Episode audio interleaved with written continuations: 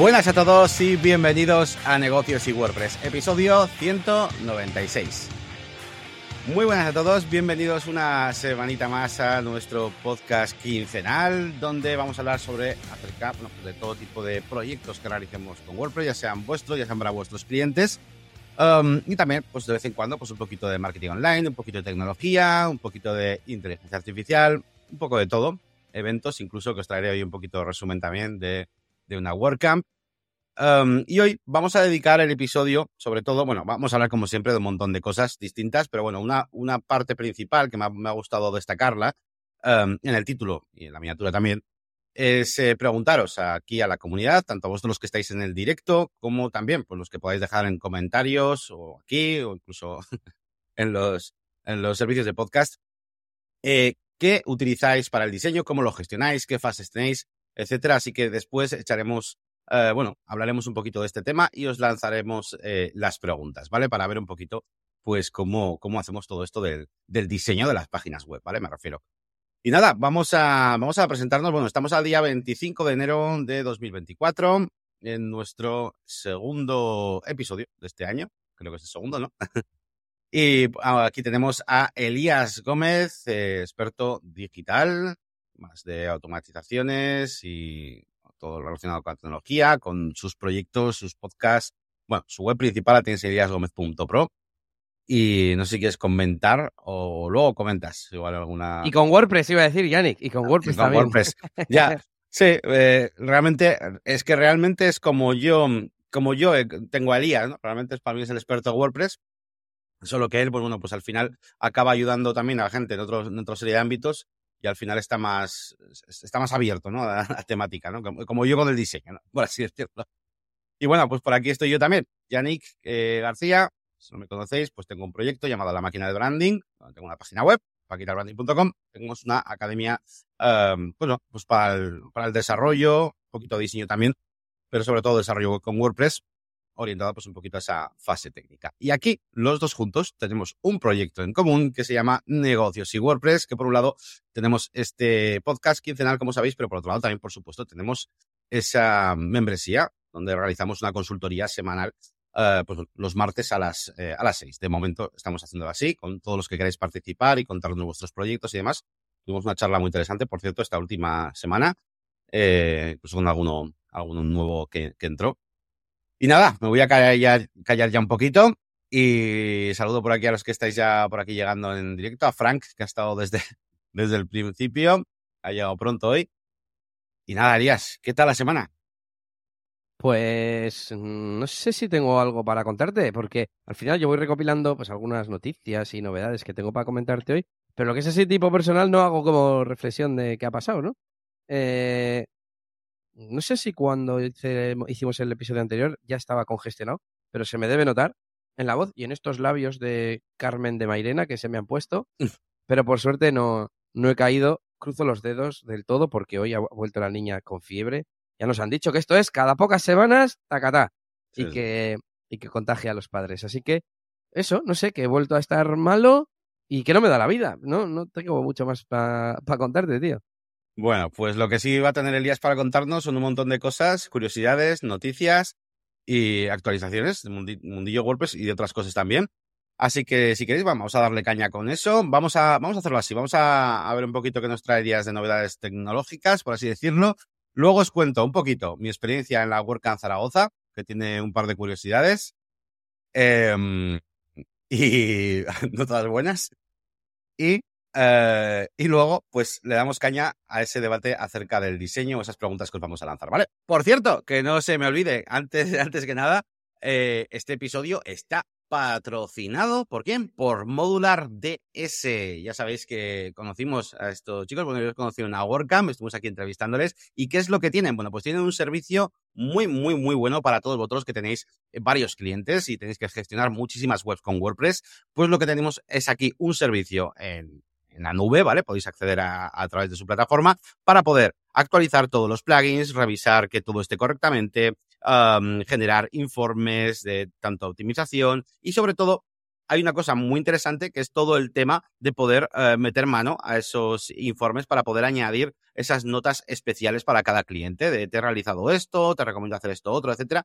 Así que bueno, la verdad es que es un proyecto muy bonito, muy chulo y que avanza súper rápido y con un montón de, de funcionalidades nuevas. Tiene un Trello para que puedas ir viendo eh, su roadmap y, cómo avanzando. Y bueno, eh, si queréis más información, por supuesto, podéis, yo lo haría, ir a los enlaces que tenemos eh, tanto en la descripción de este vídeo, de este podcast, como los enlaces que tenemos dentro del episodio de negociosweb.es, porque, porque, sobre todo, tenéis un descuento, ¿vale? Así que importantísimo que, que, lo hagáis a través de ahí, por supuesto.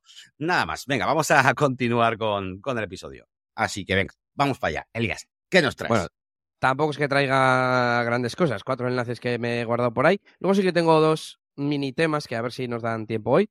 Pero, pero bueno, eh, lo primero, un comentario que nos habéis dejado en YouTube. Decía, habéis comentado sobre un vídeo específico sobre desarrollo web y el kit digital. Por favor, ¿dónde lo puedo ver en YouTube? ¿En la máquina del branding o negocios y WordPress?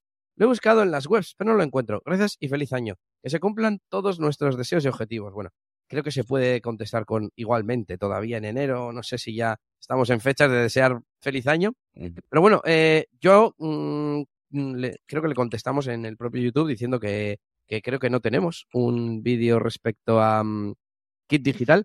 Lo más parecido que se me ocurre es el que hicimos de accesibilidad, porque está un poco enfocado, porque... Sí, eso se llama así, ¿no? El vídeo es... Eh, el enfoque era cómo cumplir un poquito pues toda la accesibilidad necesaria para el kit digital, ¿no? Entonces yo creo que se refiere a ese casi 100%. Vale, vale. Pues fíjate que en el momento creo que no lo pensé, pero ahora me ha venido, me ha venido a la cabeza. Pues nada, que sepáis que tenemos ese episodio hablando de accesibilidad web en general, ya no solamente para el kit digital, pero que como es uno de los requisitos para eh, hacer proyectos del kit digital, pero bueno, ya si no estáis metidos en esta, a estas alturas, bueno, no sé cómo, cómo va, si todavía la gente se puede apuntar a ser proveedor de, o sea, ¿cómo se llama el término técnico? Agente. Agente, eso. Estaba pensando agencia. Agente digitalizador. Eso es. Del kit digital. Pues lo tenéis en el 165, ¿vale? Se llama Haz tus webs más accesibles, cumple el estándar para kit digital y webs institucionales. Y bueno, pues eso, hace un añito ya, ¿eh? Joder, yo creía que era más reciente. Sí, sí, sí, eh, el tiempo que no veas. Bueno, un par de novedades que, bueno, además está relacionado con la siguiente. Vamos a hablar de WordPress 6.5. Resulta que van a subir eh, la versión mínima necesaria de MySQL. Van a subir de la 5, que es del 2011, a la 5.5.5, que es del 2018. O sea que aún así sigue siendo una versión que tiene 6 años. O sea que tampoco puedes decir, es que me han puesto la del antes de ayer. ¿Y quién va a cumplir eso? Y bueno, eh, el artículo es interesante, me lo leí y hablaba, pues eso, de las deficiencias o las mejoras que tienen las nuevas versiones en, eh, contra de las deficiencias de las viejas, por qué se saltan de la 5 a la 555. Bueno, os dejo el enlace en las notas del episodio que está interesante.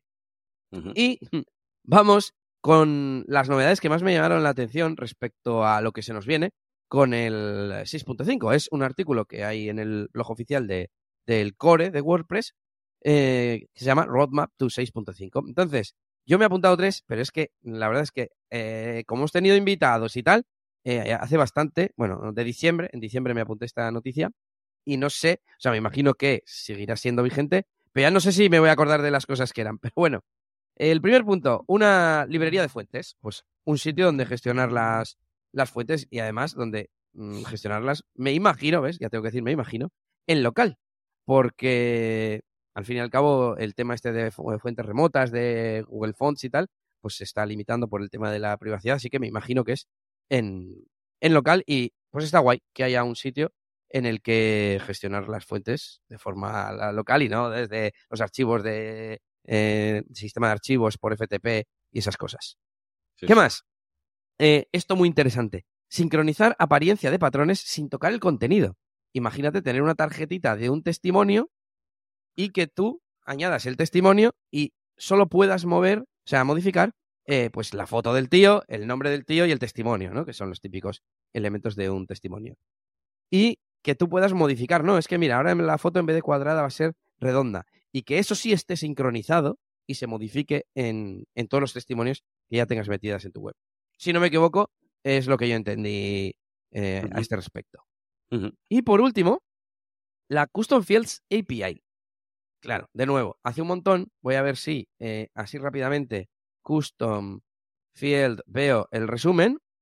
Vale, es que creo que aquí no tenían ni... Sí, aquí está. Eh, bueno, voy a leerlo en inglés. This feature aims to create a simple way of connecting block attributes and custom fields metadata. Es decir, que si un bloque tiene el atributo, pues vamos a decir el testimonio de antes, em, de author name del, del testimonial, que eso se pueda guardar en un campo personalizado y luego poder hacer queries, etcétera, etcétera. Entonces, eso de hecho, desde los principios de los tiempos, es una cosa que a mí me ha interesado, no, me, no he profundizado, pero creo que ya había formas de decir, oye, que estos datos, aparte de o además de guardarse en el content, que se guarden en un custom field. En plan, Mm. imagínate, igual que en el comentario que lleva el bloque se define, no sé, si el tipo de bloque o el, el estilo y tal, pues que ponga, esto se guarda en el meta testimonial o en el meta testimonial author, ¿no? Algo así. Y la verdad es que creo que está guay que eso tiren por ahí porque es una de las pegas que yo le veo. Sí, puedes construir lo que quieras con el editor de bloques, pero luego eso cómo se, se relaciona con la estructura actual de custom fields y demás. Em, estoy pensando sobre todo, Yannick, me ha venido la reflexión que tú estás más metido con el full site editing y que claro, esto es pensando en eh, contenidos estáticos, una página, un post que tiene dentro contenido que se podría guardar en custom fields. Pero claro, en el momento que, mm, que haces plantillas con el site editor, ya Claro. deberías poder poner campos personalizados o no, no se puede. Sí, en teoría, de hecho, la interfaz que han pensado, no sé si se ve, eh, creo que veo negro en la previsualización. Estoy intentando compartir ve. pantalla. Sí. Pues Veo es un poquito la interfaz que un poquito que están pensando es este botoncito ahí que es como un enchufe y desde ahí pues vas eh, sacando campos y tal y en principio pues hombre está pensado para que luego funcione con los templates. Eh, de hecho hay cosas dinámicas como post-title, ¿sabes? Eh, y cosas así. Entonces entiendo que esto está orientado a eso, a poder sacar bueno, pues de forma dinámica cosas pues eso, en los propios templates.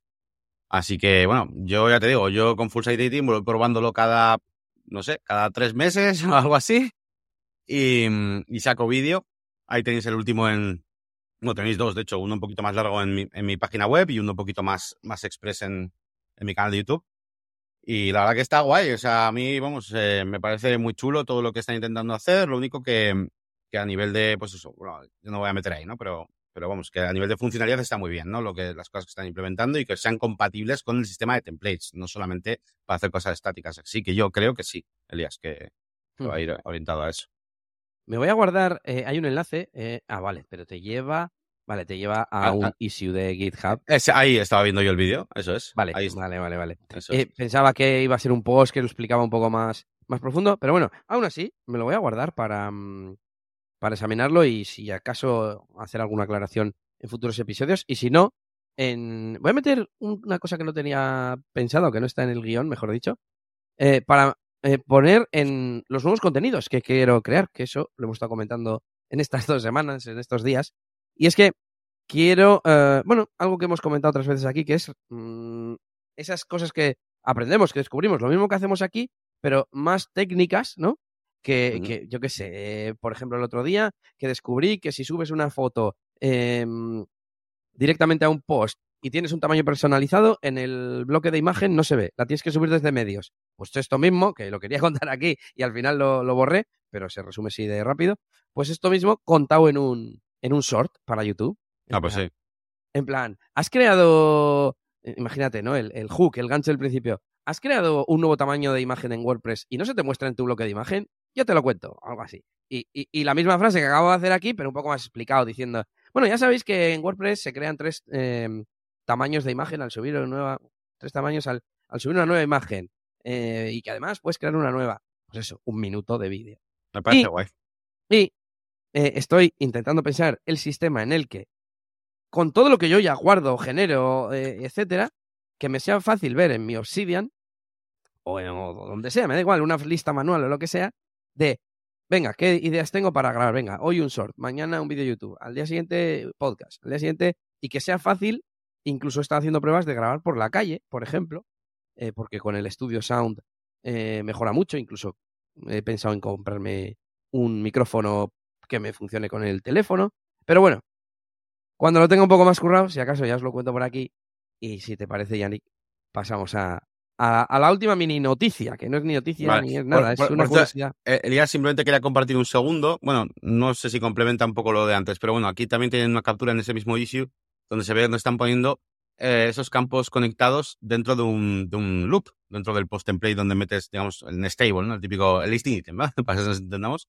Así que, bueno, que sin más, para que sepáis un poquito lo que están haciendo, ¿no? Así que es buena idea. Al final es un poquito lo que vemos en otros builders Em, y, muy guay. Bueno, otros builders, eh, no en todos, ¿eh? pero esta parte así como en stable de construirte tú todo, pues está, está guapo. Así que bueno, ahí, ahí lo dejo. Venga, pues lo que os comentaba, una curiosidad, y es que hace unas semanas me encontré con una cuenta de Instagram, no sé cómo llegué a ella, una noticia o algo, y, acabé en la cuenta, que es una agencia de modelos de IA. Es decir, em, han creado a su vez cuentas de Instagram de sus modelos y claro, con miles de seguidores. Y por lo que parece, eh, ¿cómo se llama? De Clueless, de clueless.ai. Eh, además es su web y su cuenta de, de Instagram.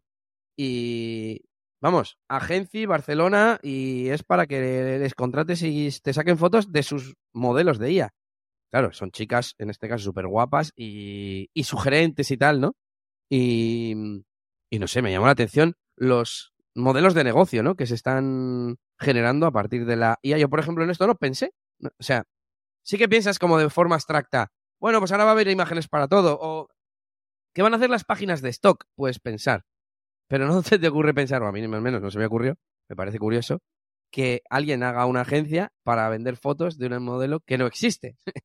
pues claro, al decir esa frase me ha venido lo de this person does not exist. Es en plan, esto ya existe desde hace mucho tiempo. No, no, pero que tienen un modelo que les puedes decir que lleve esta ropa, que lleve este peinado, que esté posando en la playa, en, eh, el Empire State Building, que esté donde tú quieras.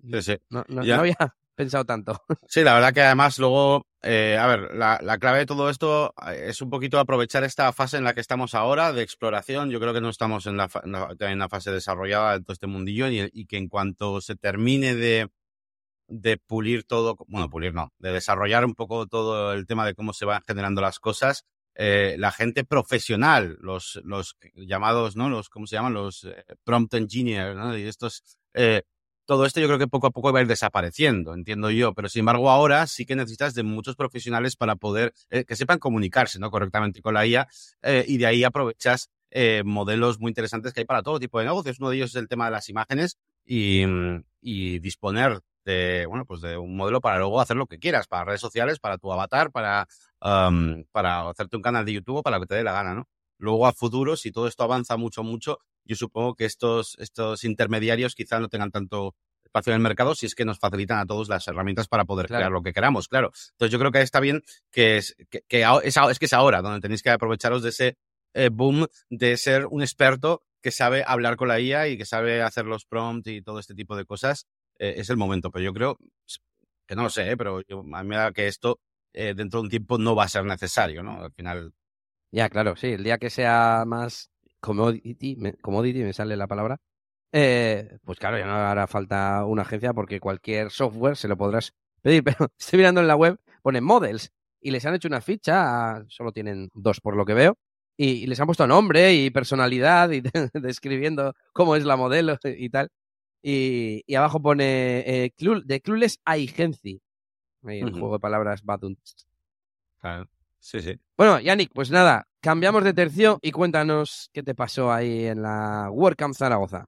Bueno, pues nada, a ver, la, la verdad que fue, fue muy interesante esta segunda WordCamp a la que he ido. Eh, eh, al final es una WordCamp pues un poco más eh, pequeña, porque evidentemente la de Madrid es como más grande, ¿no? O sea, 600 personas, algo así. Esta ya es más la clásica de 300 y tal, aunque se vendieron todas las entradas, muy bien. Y, y según llegué, empezó a nevar. Empezó a nevar mucho, así que bueno, pues estaba, tenía que desplazarme de, bueno, desde la estación de autobús hasta, hasta el sitio, porque según llegué era el Contributors Day. Así que nada, bueno, en líneas generales, pues eh, todo muy bien. Empecé a conocer pues, a, más personas de las que conocía. Yo creo que con, tres o cuatro ya empecé a conocer a todos. Porque da tiempo a conocer a todo el mundo, así como recurrente de las WordCamps. Pero, mm, pero súper guay, súper interesante, pues haciendo eh, nuevas relaciones. Em, y voy a contar una cosa que me pasó, eh, que fue que, ah, bueno, luego tuve que volver, no había taxis, pues, por lo visto la ciudad pues no estaba del todo preparada para la que cayó. Eh, tuve que volver andando, tal, al hotel, mientras había mucha nieve, mucho lío, tal. Luego, de hecho, al día siguiente, pues bueno, ya se despejó, hacía más sol y todo esto. Ocurrió la WordCamp, luego podemos comentar si eso. Y bueno, pues a la noche pues salimos un poquito a tomar algo, tal. Total, que llego al hotel y bueno, había salido un poquillo, estaba un poco ya cansado, o sea, no estaba ahí, no, no me caía por el suelo ni nada, pero, pero bueno, estaba cansado, vamos a decir que estaba cansado.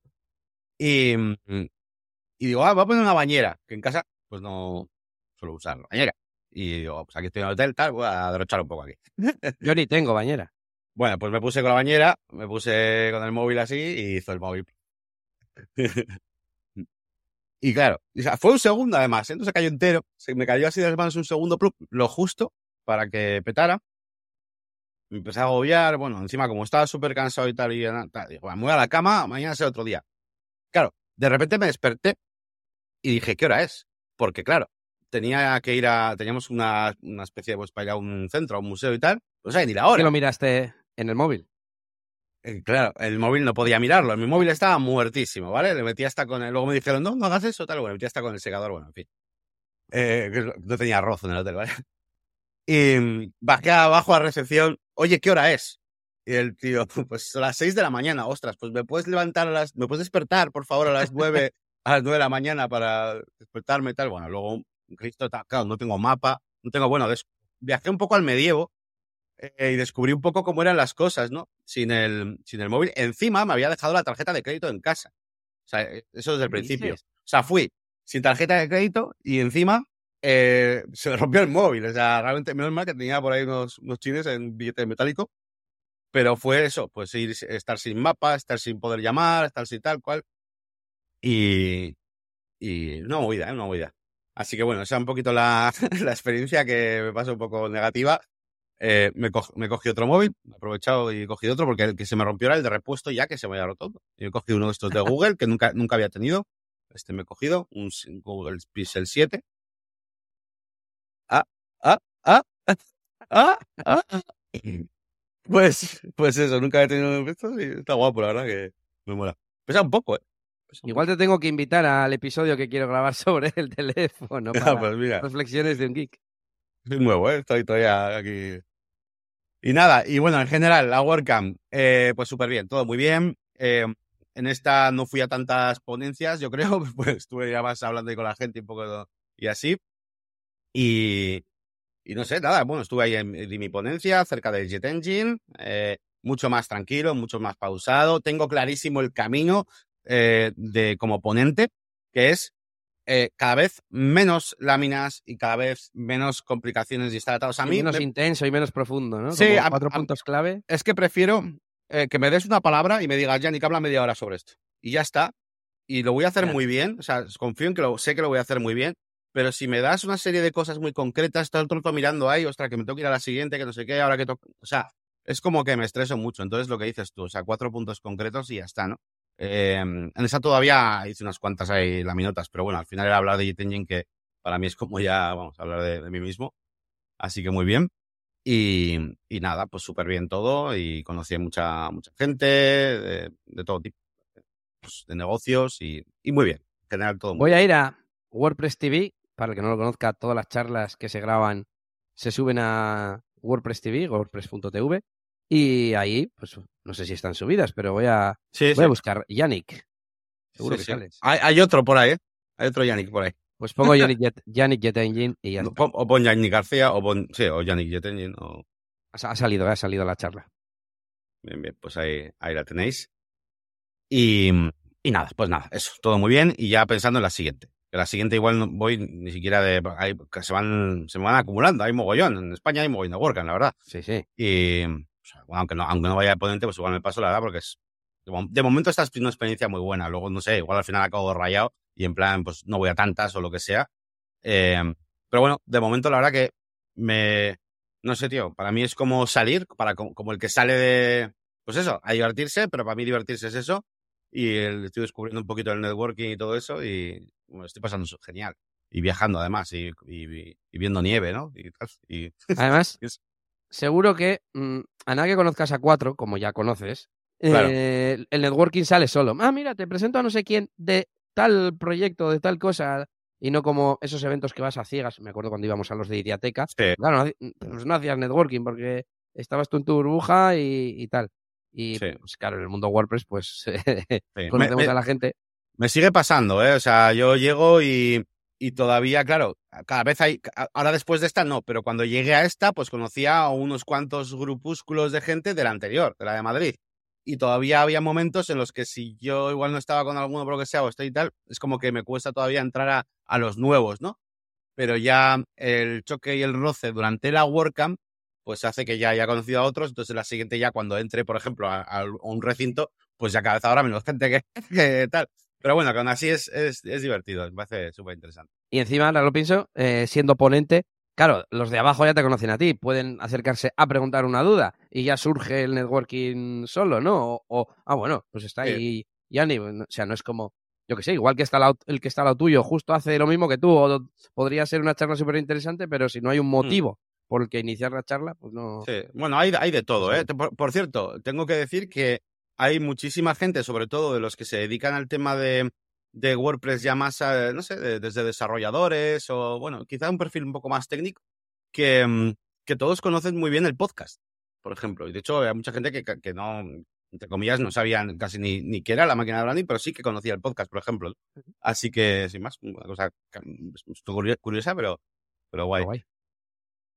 Pues Yannick, mira, acaban de dar las seis y media, que es la hora que nos habíamos previsto para hablar del tema central de hoy, eh, salvo que quieras que hable yo un poquito más, pero si no, para que te toque a ti seguir hablando, vamos.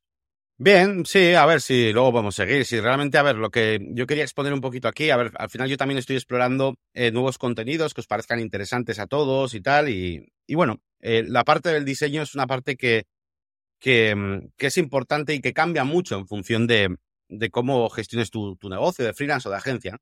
Entonces, bueno, la pregunta de hoy era un poco eh, a todos los que estáis aquí, sobre todo, pues preguntaros a ver cómo gestionáis esta fase, ¿no? Porque al final eh, depende de muchas cosas. Para empezar, depende de los recursos que tú tengas disponibles en cuanto, por ejemplo, a personal. No es lo mismo estar tú solo que estar con un equipo o incluso aunque estemos dos personas. Elías, por ejemplo, se dedicaba a hacer eh, pues lo que es la parte de la web como tal, no más de código y tal, el template, y yo hacía diseño. Entonces, claro, ahí era, Elías era la herramienta que transformaba el diseño en, en realidad, ¿no? Entonces ahí, pues es muy guay porque la persona que se centra en el diseño, digamos que tiene totalmente libertad para hacer lo que quiera y luego hay otra persona que también tiene que saber un poco de diseño, claro, y va adaptando esas cosas. Pero si estás eh, tú solo, pues bueno, a veces es más complicado. Luego también tiene que ver mucho cómo sean los proyectos con tus clientes, porque no es lo mismo clientes que puedan permitirse una fase de diseño, de, creación de interfaces, de pues todo ese tipo de, de, cosas, em, con sus cambios, con todo. ¿eh? Cuando, cuando hablamos de esto no hablamos de hacer una fasecilla, sino realmente algo que puede alargarse bastante. Y después ya hacer la parte del desarrollo. Esto en los proyectos grandes pues es genial, sobre todo si tienes, como digo, mm, varias personas en el equipo. Así que eso es uno de los factores que, que voy a apuntar que, que tienen impacto, depende de cómo hagan las cosas. El segundo, van a ser tres. El segundo van a ser, em, digamos, mm, em, las, o sea, las herramientas ¿no? que te van a permitir eh, inspirarte, que te van a permitir desarrollar tu creatividad y el diseño que tú quieras, porque en todo caso estamos, o sea, siempre estamos hablando de diseños a medida, ¿vale? Obviamente. Em, y aquí, por ejemplo, pues hay muchas vertientes, ¿no? Están las personas que utilizan eh, Figma, por ejemplo, conocido, o herramientas de ese tipo. también podéis utilizar cualquier otro sistema, ¿no? Puede ser algo con lo que te encuentres más cómodo, Illustrator, lo que sea. La diferencia, sobre todo aquí, es que, digamos que si utilizas eh, Figma, pues vas a tener muchas herramientas para luego exportar eso a una serie de, clases, etcétera. De hecho, incluso tenéis sets y kits, por ejemplo, para trabajar con, con Tailwind, ¿no? Y, y directamente desde Figma, pues poder diseñar con esas restricciones, ¿no? Al final, si abres Illustrator desde cero y haces todo desde cero, no tienes como esas restricciones. Y en, este, y en el caso de Elías, por ejemplo, él en su cabeza era el que tenía las restricciones y adaptaba las cosas que yo igual había hecho, no eh, de una forma concreta. ¿No? En plan de, no, no, es que yo he hecho un botón, y Yannick ha hecho un botón que mide 297 píxeles, no sé qué, no, pues Elías lo hace con el padding, con todo, teniendo en cuenta esa parte de desarrollo, ¿no? Entonces ahí también eso cambia. Luego, por supuesto, eh, existe también la posibilidad de, de hacerlo directamente en un builder. Hay gente que lo hace así. Pero esto tiene la desventaja de que no es, ¿cómo se dice? No es eh, persistent, no es... O sea, tú lo que diseñas en un builder no puedes hacer como en Figma, que haces varias iteraciones distintas, distintos diseños al mismo tiempo y que cada uno de ellos puede ir avanzando, porque al final cuando tú estás trabajando en un, en entorno de desarrollo, en un, con un builder o lo que sea, es como que te estás obligando a tener una clase, por ejemplo, las clases CSS son las que tienen que ser y estás, al final te estás centrando en hacer un único diseño y si hay cambios, los haces sobre el mismo. No haces diferentes ramificaciones cada una con su hoja de estilos y sus clases, ¿sabes? Entonces, eso en Figma sí lo puedes hacer y tienes mm, de, manera muy sencilla, me refiero, y, vas a tener todas las variaciones del mundo. Entonces, para la parte creativa, donde tú decides si el diseño está bien, si no, tal, no sé qué, eh, pues lo suyo es hacerlo con una herramienta tipo Figma o incluso, ya te digo, eh, tipo Illustrator o lo que sea. Pero bueno, si vais a usar luego algo, uh, pues tipo algún framework CSS o lo que sea, pues viene muy bien Figma. Y por último, eh, bueno, digamos que eh, una vez que, tú tienes el, el, diseño pensado, pues cómo lo llevas a cabo. Hay quien directamente pues utiliza mm, algo muy cerrado, como, bueno, es que cerrado, no voy a llamarlo cerrado. Bueno, sí, vamos a llamarlo cerrado. Dentro de, los, de, los, de lo que estoy hablando yo, es cerrado.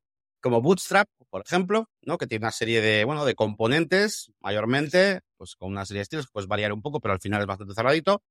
Hay quien utiliza algo más amplio, como puede ser eh, Tailwind, para ir creando sus propias, eh, sus propios eh, componentes y hacer todo un poco más modular, ¿no? Con esas clases de utilidad, tal. E incluso, sobre todo, hay quien usa directamente pues vanilla CSS o directamente CSS, bueno, sí, con, con LES, con SAS, con lo que quieras, pero al final crearte tus propias cosas, ¿no? Esto también es muy importante, también dependiendo del tipo de proyecto que tú hagas en tu empresa. Yo, por ejemplo, de hecho, mira, en la WordCamp conocí varias personas que trabajaban en empresas muy gordas y eran programadores de eh, frontend y no sé qué. O sea, empresas de estas que tienen eh, decenas de empleados para hacer proyectos. Y ellos, por ejemplo, utilizaban, no utilizaban frameworks porque se lo pueden permitir en el sentido de que, claro, vas a tener un desarrollo mucho más optimizado, más, claro, por supuesto, tienes que conocer muy bien CSS, em, pero bueno, eh, también te permite aprender. Pero bueno, vas apuntando exactamente y haciendo las clases que necesitas, justo las que necesitas, y al final, pues, eh, son, proyectos, son proyectos mejores. Es así. Sin embargo, cuando no tenemos tanto tiempo, somos un equipo más pequeño, lo que sea, pues ahí sí que veo mejor apoyarnos en un framework, eh, pues como puede ser Tailwind o lo que estábamos comentando. Eh, en líneas generales, yo diría que como consejo, y ya termino mi speech aquí que estoy haciendo, yo diría que, aunque bueno, llevo 6 minutos, tampoco tanto, yo diría que mi consejo es, si vais a empezar, eh, yo empezaría con, con CSS Apelo, CSS Vanilla, bueno, puedes usar todo esto, ¿no? De LSAS para hacerlo dinámico, por así decirlo, pero eso te va a permitir aprender mucho CSS. Porque, sobre todo por cosas que veo de mucha gente, en comentarios, bueno, dudas o lo que sea, veo mucha gente también empezar con un framework sin saber CSS y eso es muy peligroso. Eso es muy peligroso y, y eh, educativamente, no sé cómo llamarlo, mm, es bastante perjudicial. Entonces, yo sí que animaría a todo el mundo, los que yo, yo sé que estoy hablando a mucha gente que igual directamente no hace las cosas así y usan Builder y a tomar por saco, igual no tienen ni clases, ¿no? Como un elemento.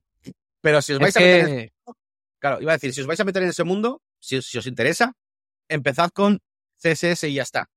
Porque os va a permitir aprender bien las cosas y cuando lo controléis, entonces os pasáis a un framework y es cuando vais a verle realmente la, la, lo bonito del framework, vas a entenderlo. Dicho esto, le voy a dejar a Elías que comente cosas sobre todo esto que, hemos hablado y vosotros ya podéis ir dejando ahí comentarios que leeremos al final del episodio un poquito para saber qué usáis eh, en general, ¿no? Que, ¿Cuál es vuestra, vuestra fase de diseño? ¿Lo hacéis primero en Figma, luego lo pasáis a un framework, lo hacéis en CSS? ¿Pasáis de todo? ¿Utilizáis vuestros propios templates que os habéis hecho un día en Elementor y, ahí los tenéis? Un poquito qué es lo que, es lo que os mola, ¿vale? Yo voy a hacer la reflexión en base a que eh, las fases están interrelacionadas. Es decir, eh, yo me estaba imaginando, digo, joder, pues es que a mí me gustaría hacer las cosas lo más profesionalmente posible y tal. Y es en plan, ya bueno, pero es que yo utilizo el tema Press, aunque luego pueda meter algo de CSS y tal. Entonces, ¿Cómo voy a dar un diseño que me den en, Figma? ¿Con, ¿Con, CSS? Ya, entonces ¿para qué uso GeneratePress? Por sus funcionalidades y tal. Espera, que me estoy autocontestando, pero me da igual. Alguien que use Elementor o alguien que use. Que no sé qué decirte, qué, herramienta decirte. Porque claro, a todo se le puede poner CSS, pero se me hace como matar moscas a, cañonazos, ¿no? Para eso utiliza este, underscores. Utiliza un tema en blanco y lo maqueas tú. Claro. Según digo esto, pienso, bueno, pero es que GeneratePress es, entre comillas, prácticamente un tema en blanco, pero tiene muchas funcionalidades. De que si la cabecera arriba, abajo, los hooks, los. Bueno, un montón de, de cosas, ¿no? De configuraciones. Eh, y no sé, no sé hasta qué punto, casi te, lo pregunto a ti, hasta qué punto, cómo vayas a, implementar la web o a hacer la web, eh, condiciona el cómo se tenga que hacer el diseño, porque has dicho, hay gente que lo hace directamente en Elementor. Tú mismo, en muchas mm, puntos de tu vida has dicho, pues si es que para qué me voy a hacer una, frase, una fase de diseño si además tengo ya en la cabeza ah. lo que quiero hacer. Ah, eso no lo he comentado, es súper importante, gracias Elías. Hay una cosa que te he dicho, y es un caso que al principio no nos pasaba, pero luego sí que nos empezaría, digamos, a pasar. Y es que y es como enfoques tú también el proyecto de cara al cliente, porque una cosa es que a ti te contraten y te digan, oye, Yannick, Elías, o estudien eso cuando fuera, mi empresa es de esto, quiero hacer esto, y nosotros además abogábamos por eso que siempre os decimos, ¿no? De preguntar acerca de la empresa, objetivos, y no de, de ser el que coge tareas, ¿no? Entonces nosotros decidíamos el diseño, nosotros, o sea, nosotros no dábamos pie a que ni siquiera hubiera cambios. Si, hubiera, si había cambios, era porque había algo mal y se corregían, ¿vale? Pero yo nunca he sido muy partidario eso de, no, diseño, te aprueban el diseño, ¿cómo que te aprueban el diseño? A ver, claro. que es un poco la ley del más fuerte. Me imagino que si una agencia está haciéndole a una superempresa de su ciudad Exacto. y son 15.000 euros, pues sí. Pero nuestras webs eran a pymes pues, ¿qué me va a decir a mí el panadero de mi barrio? Venga, voy a decir un caso real, una asesoría o una administración de fincas de si el diseño está bien hecho o está mal hecho, salvo fallos, ¿no? Pero, ¿por qué has combinado el verde con el no sé cuál?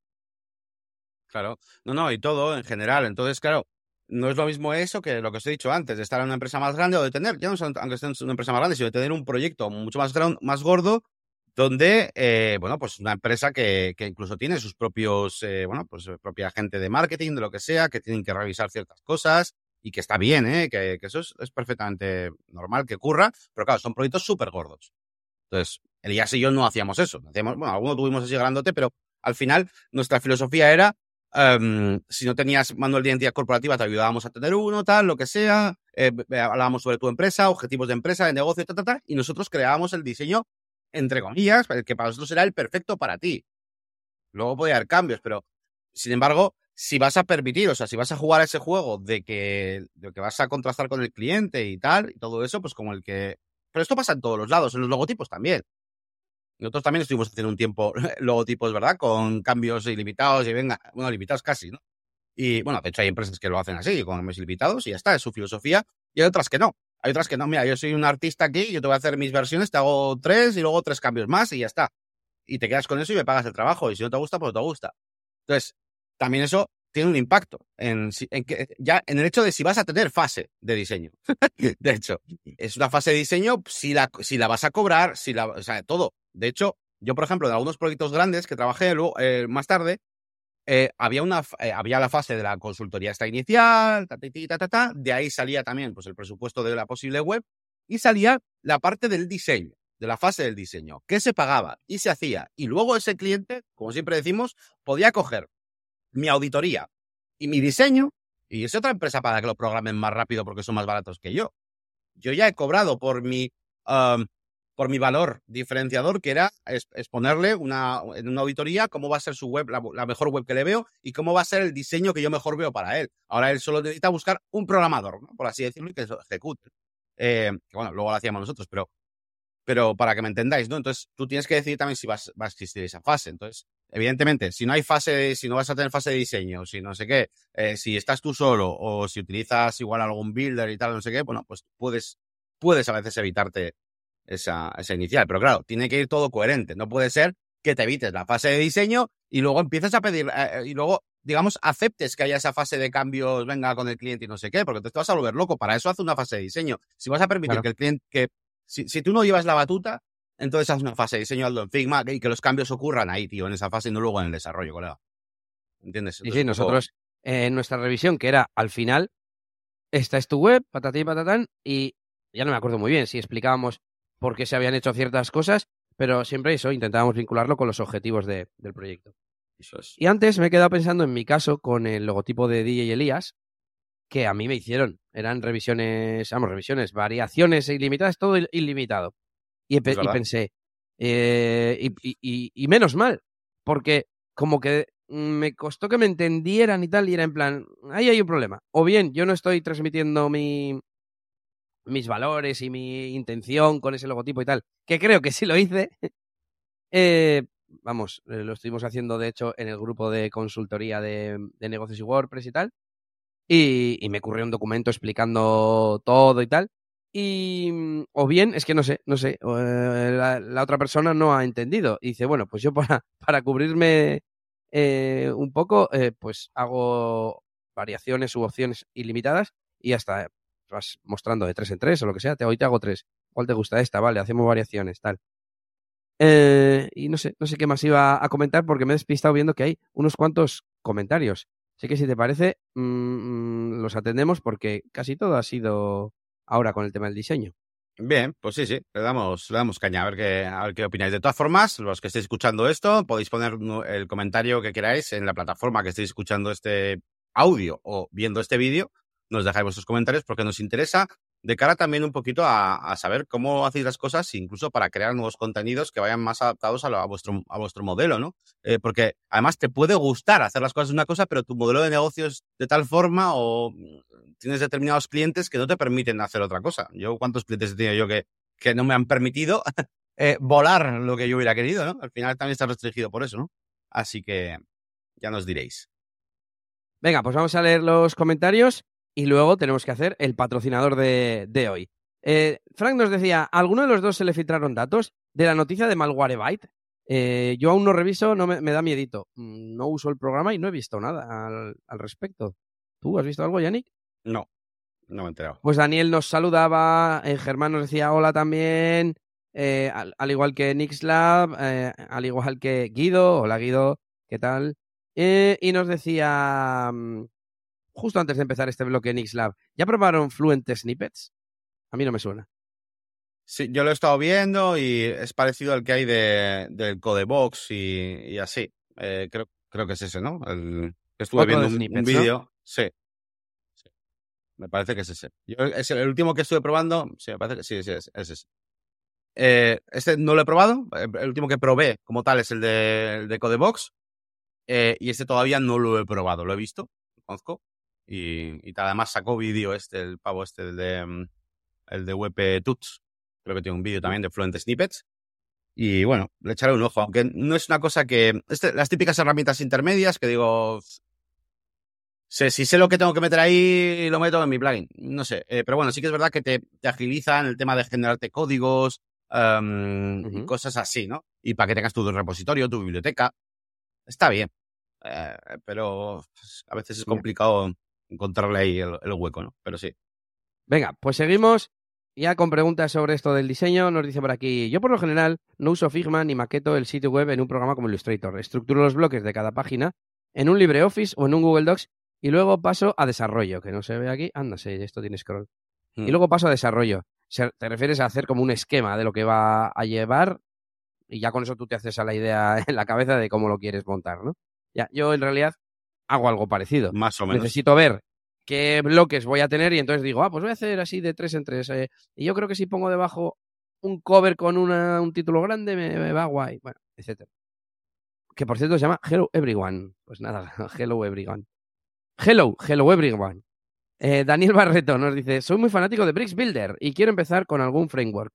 Voy directo a ACSS. No tengo mucho tiempo de ir probando. ¿Qué me recomiendan? ¿Esto es Atomic CSS o algo así? Automatic CSS. Automatic, eso, eso, eso, vale, vale. Pues bueno, eh, bueno, contesto yo, si quieres que. Sí, sí, eh, no, ni, idea mm, de Bricks ni de cómo se integra con frameworks.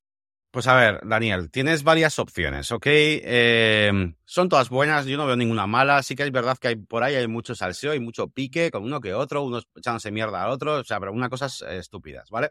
Para mí, tienes que probar todo y ver qué es lo que más eh, se adapta a ti. Y depende del nivel también de CSS que controles, pues una cosa te vendrá mejor opinión. Te doy mi opinión. Para mí, si eh, vas a usar siempre Bricks Builder, eh, todo lo que va a ser tu carrera se va a centrar sobre todo en ti. No estás, vas a trabajar en una agencia, ni vas a aceptar trabajos, ni vas a querer ir evolucionando hacia un mundo de la programación y cosas así. Puedes atarte, porque es atarte, a CSS, que es un plugin que es para Bricks. ¿Ok? Y es un framework muy preparadito, em, que está súper guay, tiene todo fluido. A mí me encanta. A mí, o sea, la experiencia para mí es la mejor haciendo, diseñando con la CSS. El problema que le veo, bueno, no es problema, pero sí que la ventaja que le veo a otra cosa que podrías usar, Daniel, que sería Winden, que te va a permitir tener, por ejemplo, eh, Tailwind en Bricks, es que si aprendes Tailwind, pues vas a poder aceptar proyectos, que vas a encontrar muchos proyectos hechos en Tailwind, ya no solo para WordPress, sino para cualquier otro tipo de cosa, porque Tailwind se sigue utilizando, o sea, se utiliza muchísimo, y al final aprendes una cosa como más compatible con todo tipo de proyectos. Sin embargo, con la CSS, pues es para tus movidas y CSS, y a no ser que se convierta en una cosa súper friki, súper mainstream, que no va a ser, pues no te va a servir para otras más cosas, ¿vale? Entonces, puedes elegir un poquito esas, esas, dos, esas dos líneas. También hay una tercera que puedes ver en el último vídeo que he subido a la máquina de branding.com, que se llama Core Framework, porque en la máquina de branding.com, de hecho, vamos a analizar todo, ¿eh? Vamos a analizar a CSS, Core Framework que hemos, hemos visto ya, vamos a analizar Winden, o sea, te puede interesar, ¿vale? Justo. Y Core Framework es muy interesante porque te permite crear tu propio framework. Te va a llevar tiempo, pero es muy interesante y te permite aprender eh, conceptos de CSS y todo eso, ¿no? Así que... Mm, Justo, Yannick, es la reflexión que estaba teniendo porque estoy viendo que Automatic CSS vale dinero. Sí, claro. Y Winden. Pero, no, pero Tailwind no vale dinero. El framework como tal. Claro, pero es que este, eh, Daniel entiendo que quiere integrarlo dentro de la interfaz de Bricks. Claro. Y entonces he pensado, la capa de la capa de la capa de la capa. Es el plan. Para usar CSS no hace falta toda esta mierda. Y si en realidad, incluso los frameworks estos no he usado nunca, ¿vale? Voy a decir seguramente una cuñadez del, del diseño frontend. Pero yo con mi experiencia, cuando hacíamos webs, llegábamos a hacer clases de utilidad o como lo quieras llamar. Tú te diseñas cómo va a ser una web y tú dices, joder, claro, sobre todo si hay una fase de diseño, es que esto, claro, claro. genial. Si hay una fase de diseño, ya te das cuenta de que muchos bloques van a tener sombra. Y dices, pues me voy a hacer sombra pequeña y sombra grande. Y te la diseñas tú, te haces una clase en tu CSS y la aplicas en tu, build, en tu builder o en tu código o donde quieras. Pero ya todo eso de frameworks, ni siquiera me meto con los frameworks, pero ya, claro, si queremos juntar el mundo framework de CSS, que es código, con un builder, tiene que haber algo en medio que me los junte. Y es un guirigay de puta madre para algo que creo que es mucho más sencillo. Sí, sí. De, hecho, aquí hay una pregunta interesante que podemos hacer a Daniel, eh, o se podría hacer él mismo también, y es ¿por qué usa Bricks? Porque em, si tú vas a meterte con frameworks y tal, entiendo que tienes la capacidad de hacer las cosas por CSS, eh, pero claro, ¿por qué usas Bricks? Pues porque tienes funcionalidades dinámicas, porque tienes esos widgets, la facilidad ¿no? de, todo el sistema de templates, eh, la visibilidad condicional y porque no te, digamos, igual no estás muy metido en el tema de hacer, pues la funcionalidad, ¿no? El código PHP, que se hace un get post meta para sacar los campos personalizados, todo eso, ¿no? Entonces, si estás en ese punto en el que necesitas el builder, pues claro, eh, Daniel, pues claro, es que está, está en ese problema, ¿no? Porque está en un builder, pero, pero, pero, pero necesita ese, ese framework. Bueno, por cierto, Core Framework es gratis para Gutenberg, ¿eh? eh y en WordPress Ahora, eh, lo que pagas es, el es la integración, por ejemplo, con Bricks o con Oxygen. ¿Para qué? Pues para que cuando estés en la interfaz de Bricks se te precarguen todas las clases, las puedas previsualizar, tengas un clic derecho y, y elijas las, tus clases de utilidad con las variables. Te da interfaz. Eso es lo que te da. Nada más. es que eso está guapo. El, tener las clases, seleccionar, te hace vista previa. Lo bueno que es, te hace vista previa. Es, lifetime, ¿eh, Daniel? Eso es lo bueno. Si, échale un vistazo a mi vídeo si quieres en mi web. Lo tienes, igual te mola, ¿eh? Porque es como muy. Te lo haces tú y tienes un, hay un único precio, es, carillo, un ciento y pico me parece, pero es lifetime para toda la vida, te lo quedas tú y te, y te, vale para todo, ¿no? También te digo que es gratis eh, si lo haces de esa manera. Pero al final, ¿cuánto de lejos estás de hacerte la web con underscore Tailwind, por ejemplo. Que hay un underscore versión Tailwind, no sé si lo sabéis, que, facilita un poquito la tarea de esta de, mm, bueno, evidentemente pues te tienes que bajar el Node y todo eso sí, pero hay a la hora de instalarlo, meterlo en Visual Studio y todo ese tipo de cosas, pues facilita un poco la tarea y al final es un underscore preparado ¿no? para, para todo eso, para que funcione con el editor, para que pues, funcione las clases de Tailwind en, el, en la vista previa del editor de bloques, ¿vale? Para eso está también todas las cosas preparado ese underscores. Pero bueno, aunque que me da igual, que lo puedes meter en el Tailwind lo puedes meter en cualquier puto tema, así da igual. Eh, sí.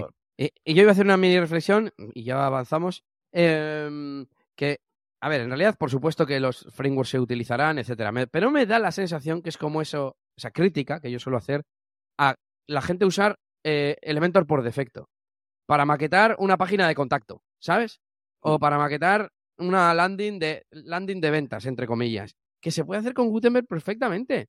Y entonces me pregunto yo cuánto porcentaje, entre comillas, eh, de uso le sacan a un framework como Tailwind o como tal.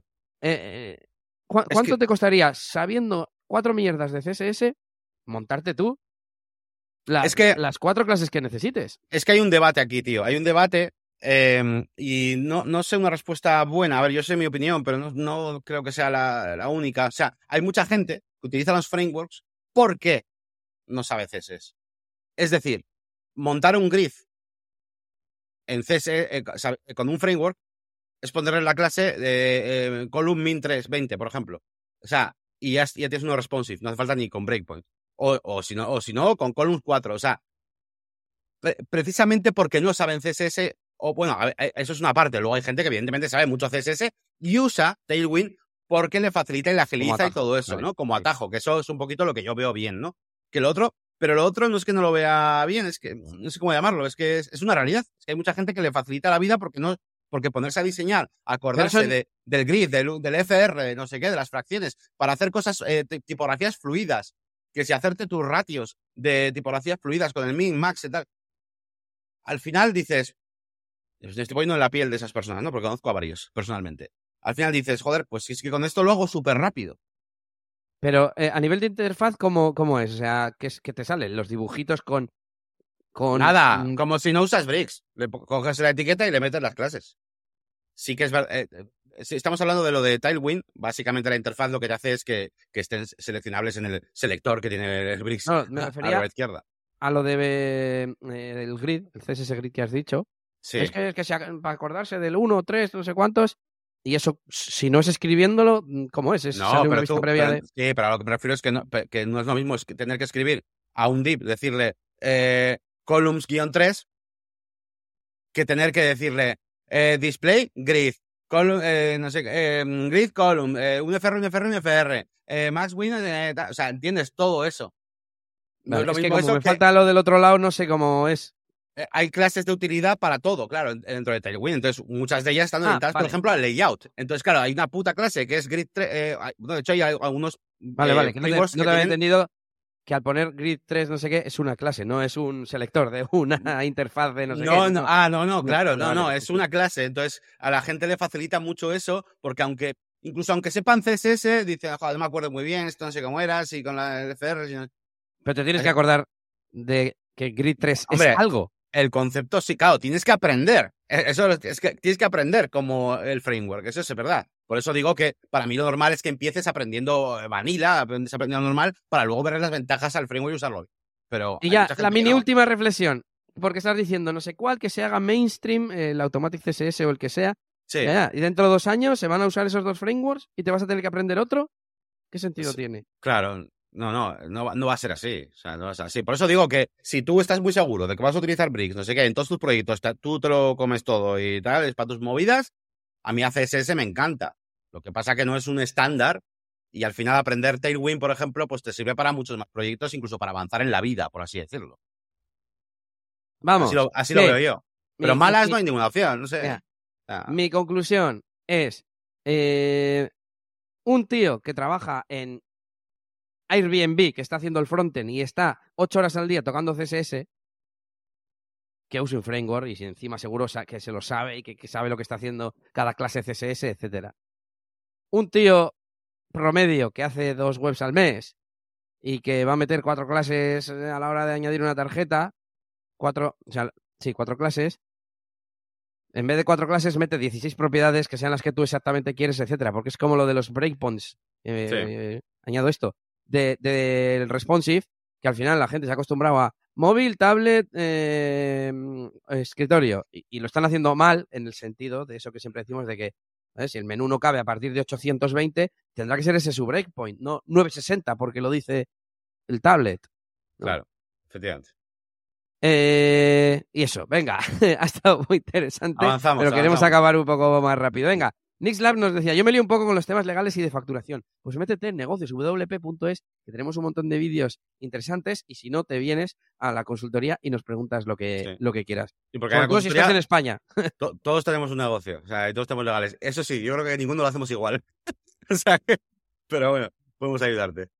Eh, hello everyone nos decía, en mi caso, como soy diseñador y desarrollador, trabajo estructurando el contenido de las secciones, títulos, textos en un Google Docs o un LibreOffice y luego paso Ah, sí, paso sí. desarrollo.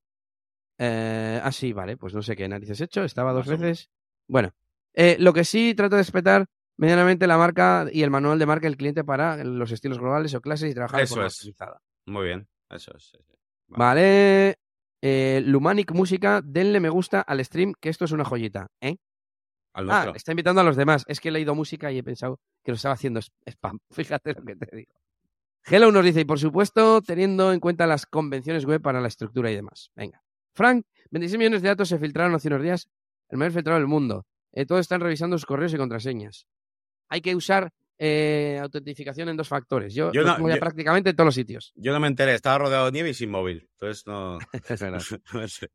Eh, Daniel dice: uso Bricks por la rapidez en que termino un proyecto. Sí. Pero eso está relacionado con las, con las clases, ¿eh? Con el uso de, de Claro, es que eso iba a decir uses lo que uses para maquetar, el estilo CSS lo puedes escribir en, código. Incluso usando un framework. Pero, pero igual no te hace falta tener el plugin que te mete el framework dentro del, constructor. Eh, y, la misma. La misma. El mismo mensaje, vamos. Eh, pues yo creo que lo vamos a dejar por aquí. Yo creo que ha estado guapo y las otras dos cosas, pues para el próximo día. Igual hay que hacer esto semanal, Yannick. Eh, lo que sí no tenemos que olvidarnos es de hacer nuestro patrocinador de hoy. Así que, dale calor. Pues se trata nada más y nada menos que de Modular DS. Modular DS, que bueno, es un servicio de mantenimiento web casi casi automatizado, pero donde tú vas a poder gestionar todos tus sitios WordPress de tus clientes y no solo eso, con las típicas tareas como por ejemplo pues, actualizar todos los plugins, revisar que todo esté en orden, tema de vulnerabilidades, optimización, etcétera, sino que además nos permite, una de las cosas que a mí más me gustó cuando los entrevistamos, nos permite meter un poquito mano en todas aquellas tareas más manuales que nosotros podemos incluir en los informes de los clientes. Al final ya sabes que llega el final del mes y si simplemente le mandas el informe de siempre con te actualizado y todo y ya está, pues como que a veces parece que se olvidan un poco de ti pero tiene herramientas preparadas para que tú le puedas decir, oye, pues mira, te hemos hecho además estos cambios o tal, o te sugiero eh, ese tipo de nuevos desarrollos, etcétera. Y todo esto, pues bueno, se genera en un informe súper chulo. Además, sobre todo, es muy interesante porque Modular DS em, es algo que está en constante evolución, está avanzando, tienen además eh, un roadmap entre lo que estuvimos aquí echando un vistazo además con un montón de funcionalidades, un montón de cosas chulas para, para tener. Y bueno, en general, si vas a tener más de un cliente en WordPress, vas a gestionar varias, varios WordPress de varios clientes, pues aparte de ahorrarte mucho trabajo, yo creo que incluso le va a dar más calidad a ese servicio de mantenimiento que vas a, vas a realizar. Y además son unos chicos muy majos y últimamente estoy coincidiendo mucho con ellos en las, en las workouts, que me han dicho ya, por cierto, que ya, que es que ya no pueden ir casi a más, que están yendo a mogollón seguidas, que casi no les da ya. Es que están a todas horas, yo que les sigo en Twitter y tal, eh, empieza la temporada de WordCamps, macho, y como si fuese la ruta de comer hamburguesas, que, vas mm, a tope de a gusto, ¿no? Sí, sí. Y además es una gente que colabora un montón con la comunidad y patrocina cosas como, como esta. O sea que qué más se puede pedir. Así que os invitamos a que visitéis modulards.com y, y lo implementéis en vuestros proyectos. Muy bien, pues dejamos aquí este episodio. Espero que os, lo hayáis pasado bien. Espero que os haya hecho un pensar un poquito en las diferentes formas que hay de gestionar el tema del diseño. Y, nada, nos seguiremos viendo por aquí, por supuesto, dentro de dos semanitas tendremos nuevo episodio, aunque decía Elias que, bueno, estamos ahí pensando a ver si tenemos que hacer esto semanal, ya veremos. Em, depende, pues depende de cómo las cosas, ¿no? En cualquier caso, ya sabéis que tenéis nuestras páginas web. Por un lado tenemos eliasgomez.pro, la página web de nuestro especialista WordPress y tecnológico favorito, Elías. Y por otro lado tenemos eh, la máquina branding.com, mi proyecto, ¿sabéis? Mi academia con mi comunidad de Discord también. Y por supuesto, nuestro proyecto en común, el proyecto de Elías y mío, que es negocioswp.es, al que pertenece este podcast, pero donde, aparte de tener pues vídeos hablando de cositas como la que nos eh, preguntaban por aquí ahora acerca de, gestionar facturas y ese tipo de cosas, también hacemos, como sabéis, una consultoría semanal donde hablamos de nuestros negocios y hablamos un poquito pues de cómo vamos evolucionando y vamos enseñando proyectos nuevos y tal. Y, y cogiendo un poquito esa, ahí, esa, esas ganas de, de, no solo estar todavía, no, no, no, estar siempre en esa rueda de ser siempre el desarrollador para clientes, no sé qué, y empezar ya a hacer nosotros también nuestros pequeños proyectos para nosotros también, ¿no? Que es un poquito lo que estamos viendo últimamente ahí en, en la consultoría. Así que nada más, muchas gracias a todos y nos vemos por aquí en un par de semanas. Hasta luego.